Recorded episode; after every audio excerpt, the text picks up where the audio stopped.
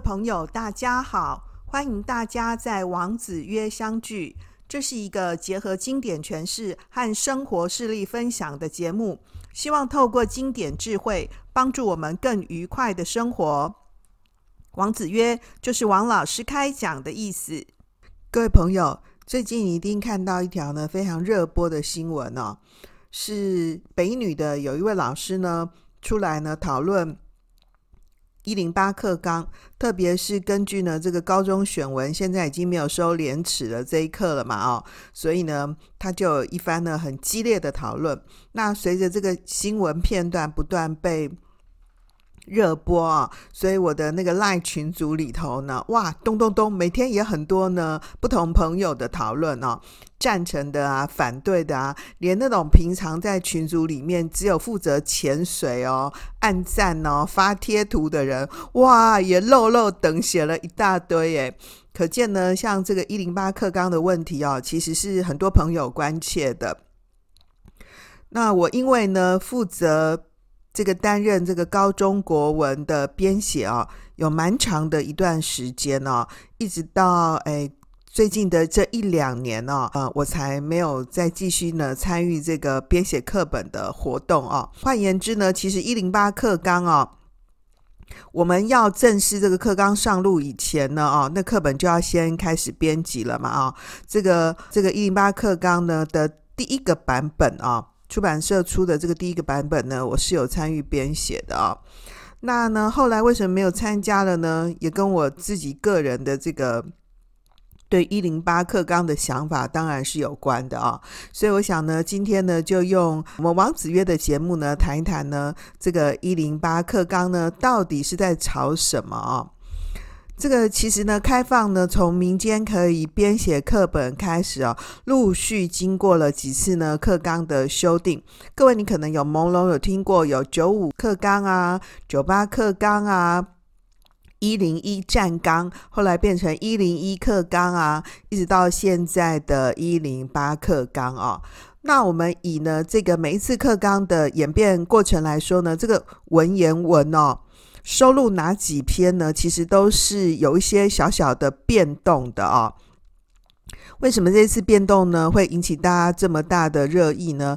当然是跟呢这个整个课纲做了大幅的修正有关啊。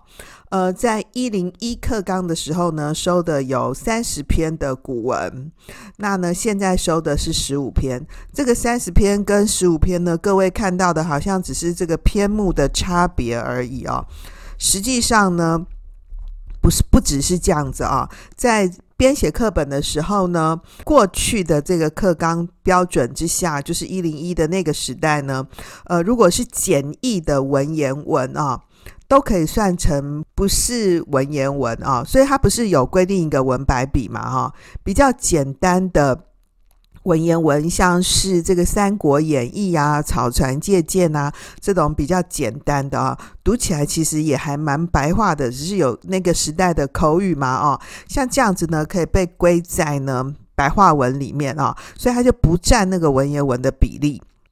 那呢，这个课纲里面规定的三十篇古文，意思是说，这样子的一个每一家课本都会选的这个 A 级古文呢，就放到我们的学测呢，当年还有指考啊里面去当做考试的重点，所有所有的学生都要念这三十篇，那样子的，我们这一代的孩子呢，就会有共同的交谈的语境。哦，你读过呢，大同与小康啊，我也读过嘛，哦。你念过呢？这个点论论文啊、哦，我也读过，所以我们就会有共同的语言，会有共同的回忆。希望呢，有共同的语言、共同的回忆、有共同的选文，其实这也是一个呢蛮重要的重点。从呢一零一课纲呢换到现在的一零八课纲，这个古文的比例下修了啊，从三十篇呢变成十五篇。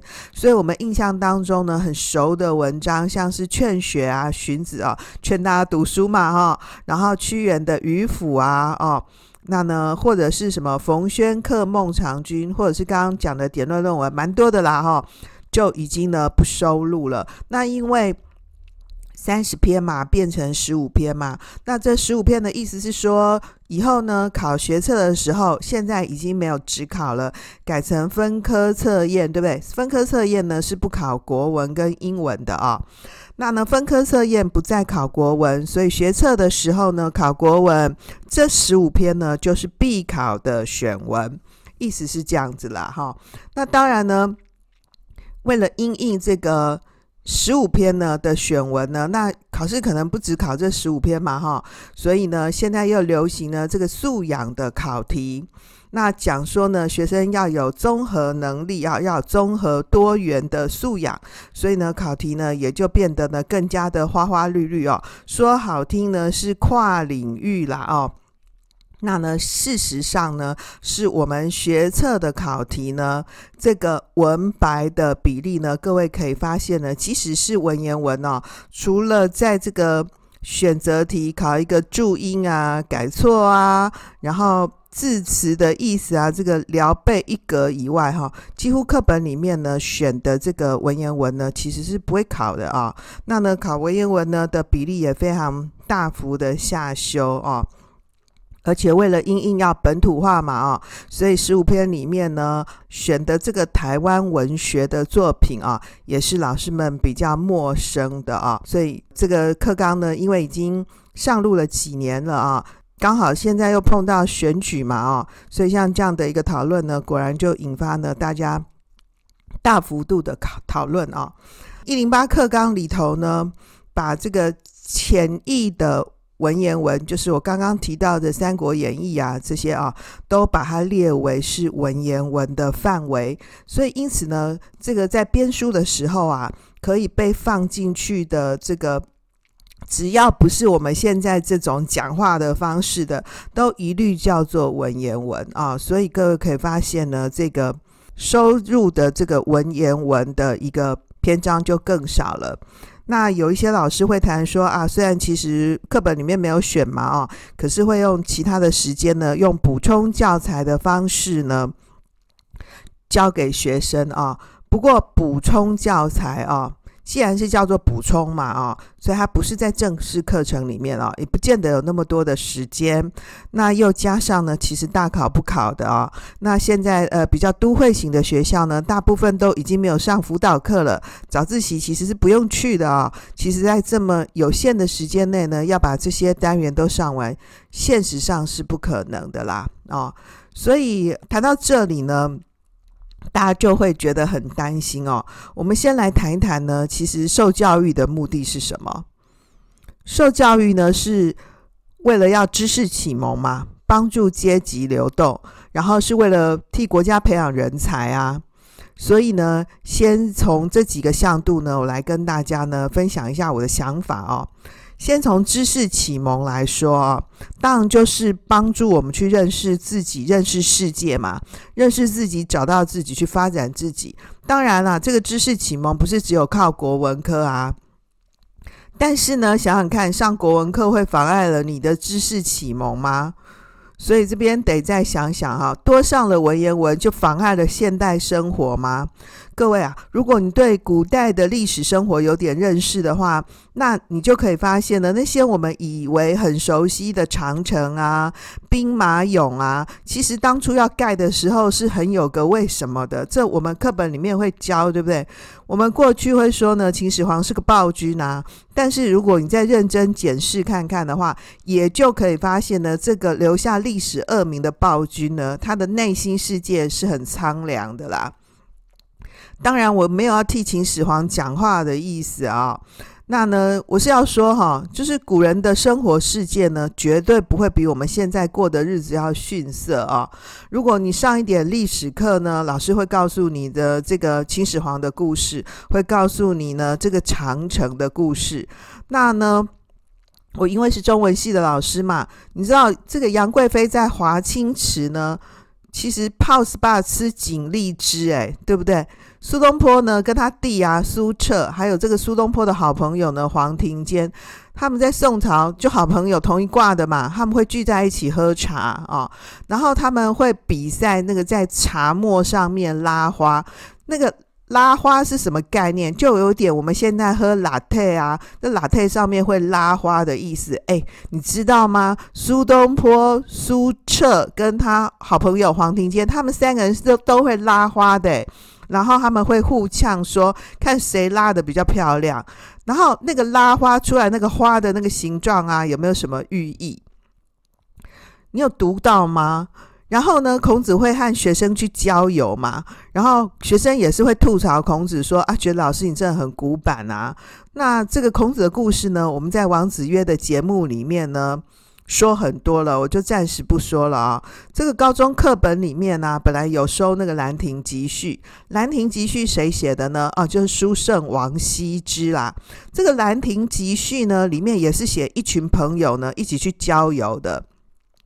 你看，我们跟朋友啊，跟同学去郊游，就会唱歌嘛，吃零食，喝饮料啊。那古人其实也是这样的。那当时呢，王羲之就喝得有点醉了，于是他就写了《兰亭集序》。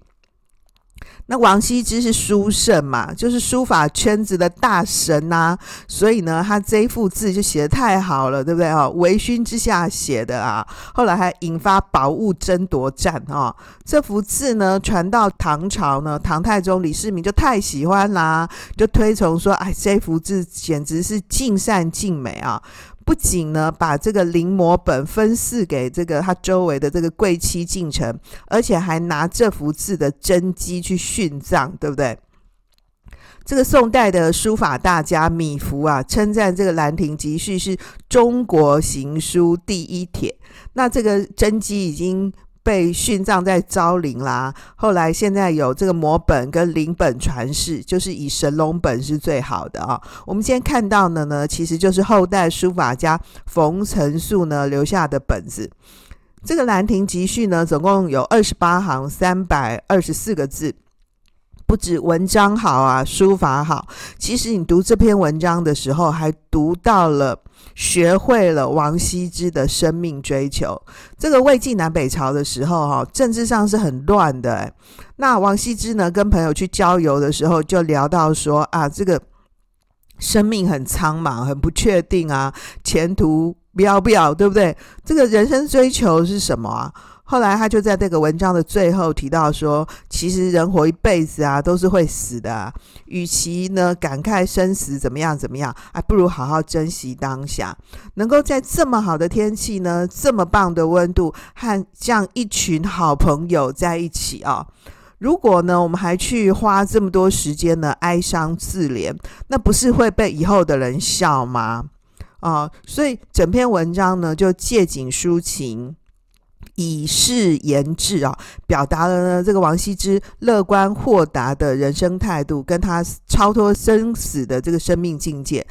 各位，我刚刚哇啦啦啦讲了一大堆哦，其实王羲之在这篇文章里面很简单，他只写了天朗气清，惠风和畅八个字就写完了，就是。写说天气这么好啊，温度这么好，这边风景这么漂亮，哎，只用八个字，哎，这就是我时常觉得文言文很厉害的地方啊。这篇文章里面呢的很多句子啊，到现在也是我们日常生活里面常用到的成语。比如说放浪形骸啊，或是你去那个饭馆吃饭的时候，它里面会挂一个那个横的那个牌匾，对不对？写说群贤毕至啊，对不对啊？或是呃，我们说崇山峻岭啊，情随事迁呐，这些成语啊，就是类似的句子实在太多了啊。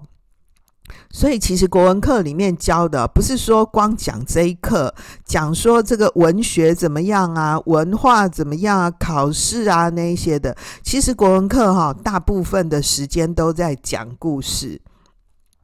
所以国文老师要蛮能说的啊，就讲一个过去的时代里头呢的那些人那些事。可是你说过去啦，为什么要教要讲呢？因为这个过去时代里的人啊，他发生的问题跟我一样的。其实王羲之的无奈呢，也跟我们现在是一样的。因为我也觉得对现实很无奈、很无助嘛。因为你们大人天天在那里吵来吵去啊，然后我当兵要变一年，然后我考大学呢，要做一大堆报告，然后大学教授还嫌说每个学习历程怎么都没特色哦。然后我也实在是不想读书了，可是呢，我也没勇气能够抗拒体制啊。何况我爸妈也不准，对不对？我实在是不知道该怎么办。再不然呢，就是那种啊，其实我也是有用功啊，但是我还是很难考上台大。啊，不过呢，就算是读台大的人呢，他也不快乐，因为呢，虽然读台大，我也是心很累的，因为台大毕业呢，也还是很难找工作，然后找到工作呢，赚了钱也还是买不了房子、车子啊。我明明有一直在向前跑啊，往钱里面钻呐，但是你们长辈就说啊，年轻人呐，只满足于生活的小确幸啦。可是我就是只能满足这些小确幸啊！哎，各位，这些问题呢，不知道是不是你的问题啊？说实在话啦，哈，我年轻的时候啊，我也跟你一样有这些问题啊。我记得呢，我刚去上班的时候啊，我就跟我家妈妈王妈妈说呢，我其实很羡慕她有很好的工作，然后我妈呢赚很多钱。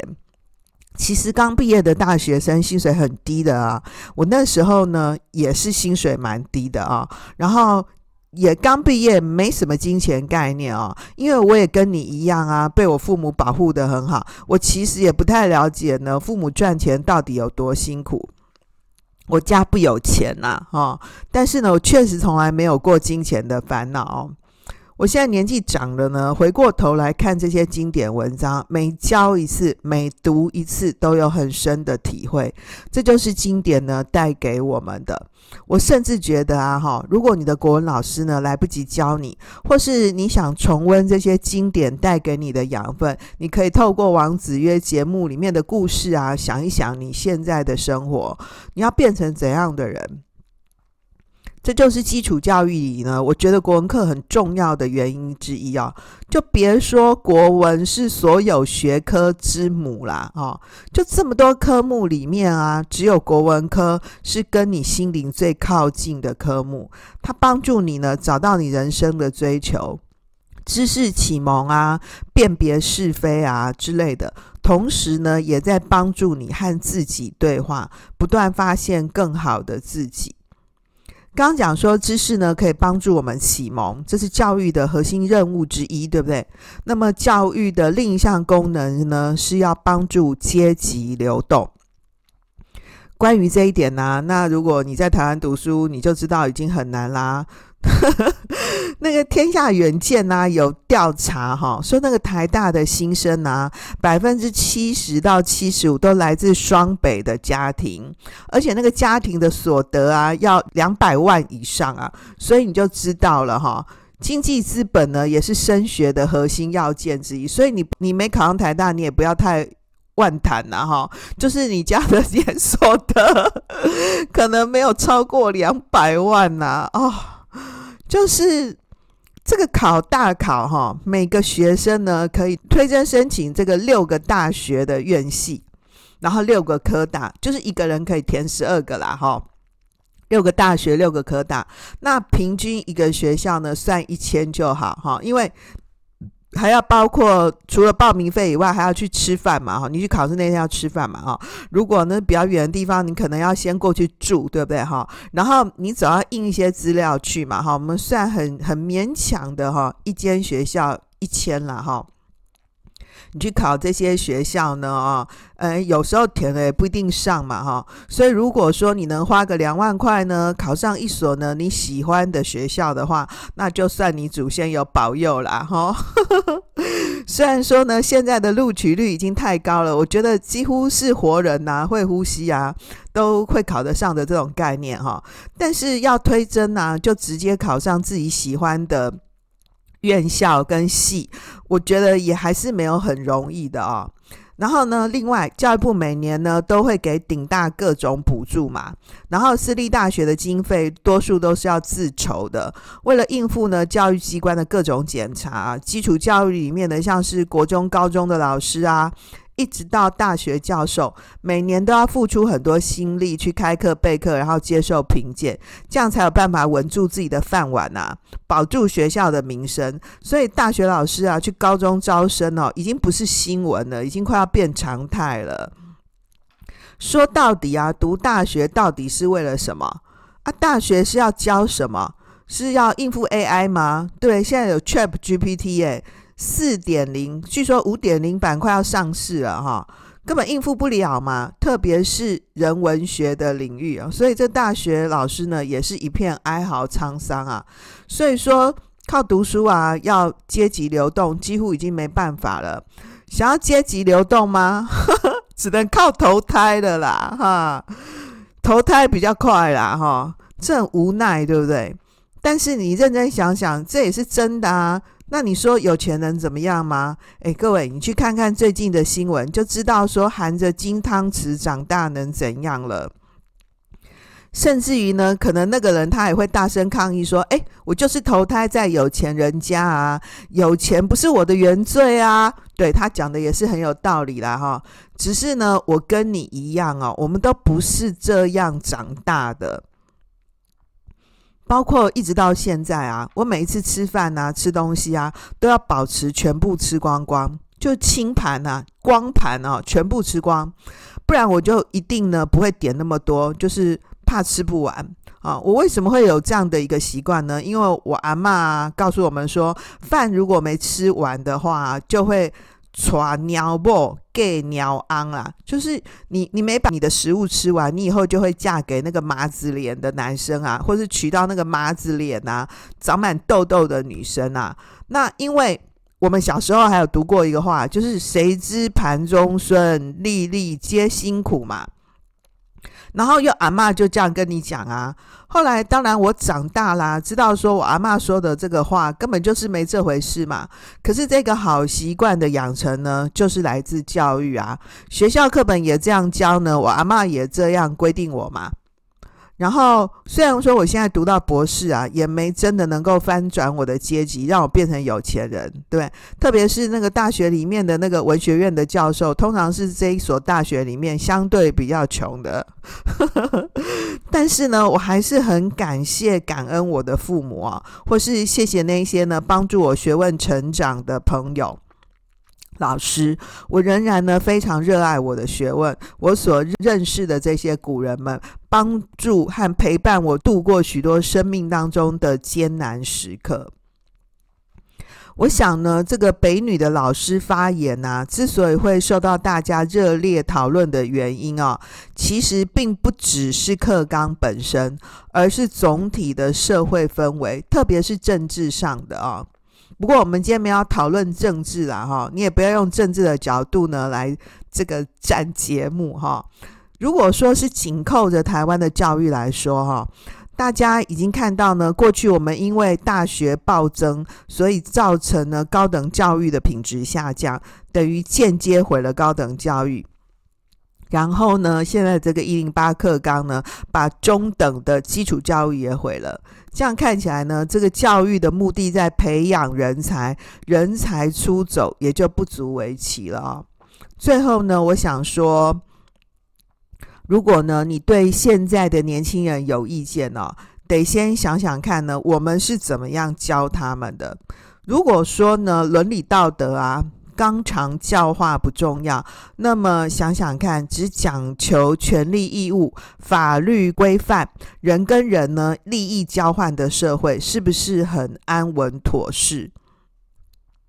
如果说呢，人类社会呢没办法只活在虚拟空间里面，只在云端、在元宇宙里面生活的话，那么人跟人的关系连接，也就仍然是我们生命里面很重要的课题。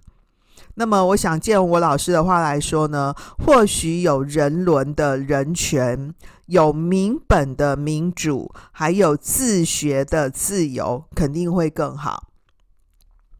大家可能不知道哈，台湾呢是世界上呢少数能够看懂、读懂我们古典语言的地方。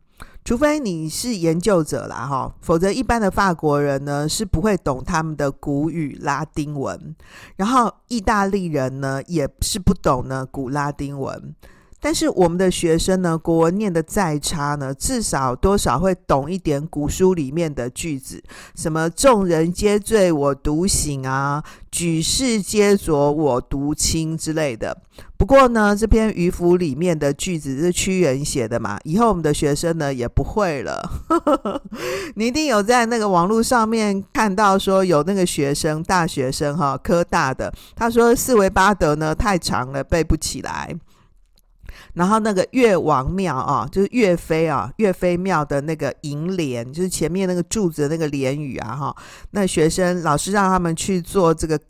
地景走查嘛，哈，就学生写回来的那个岳王庙，他写成呢秋山王庙。那个岳飞的岳有没有？上面不是一个山丘的丘嘛，下面是山嘛。那因为那个横匾上面啊，学生也看不太懂，不晓什么字，就直接给他写说秋山王庙。天哪，这不是笑话耶，是真的耶！怎么会这样呢？啊、哦，所以高等教育呢已经弱化啊、哦，从这边呢也就可以得到一个印证了啊、其实呢，话说回来啊，对一零八课纲呢，我是抱持比较悲观的想法了哈。因为不只是课纲啊，包括大考试题呢，以及整个命题的方向呢，都在全面的去经典化，刻意强调一种呢当代经典的概念。其实大家只要稍微想一想哈，当代的啦哈，绝对不会是经典。要形成经典，得有个缓慢的时间过程。举个例子来说哈，周润发有演一部片子叫做《决战春秋》。这个他演孔子，对不对？那周润发呢？他演很多很好的戏啊，我我看了非常多部啊，都周润发呢对我来说是经典，可是对我的学生们来说显然不是啊。除非几百年以后呢，这个片子呢，或是周润发仍然被大家讨论，而且仍然跟我们的现实生活发生关系，否则的话呢，那就只是历史之流里的光点而已。没有什么当代的经典，这种都是一时的啊。问题就出在呢，国文呢，或者是语文课程呢，带给每一个人的好处呢，总是难以及时被反映的。这个你的读写能力好不好呢？得到了你上班的时候才会渐渐的被发现。你有没有办法很快的帮你老板呢，或者是在你的部门里面立刻写一个什么小东西呢？那你上学的时候呢？顶多只是为了考试嘛，再或者呢，你是不是一个儒雅、文质彬彬的人？得等你呢当上主管才能发现。至于说那些生命当中难言的时刻，更得到了你遇到一些黑暗幽谷，才能够有所体会啊。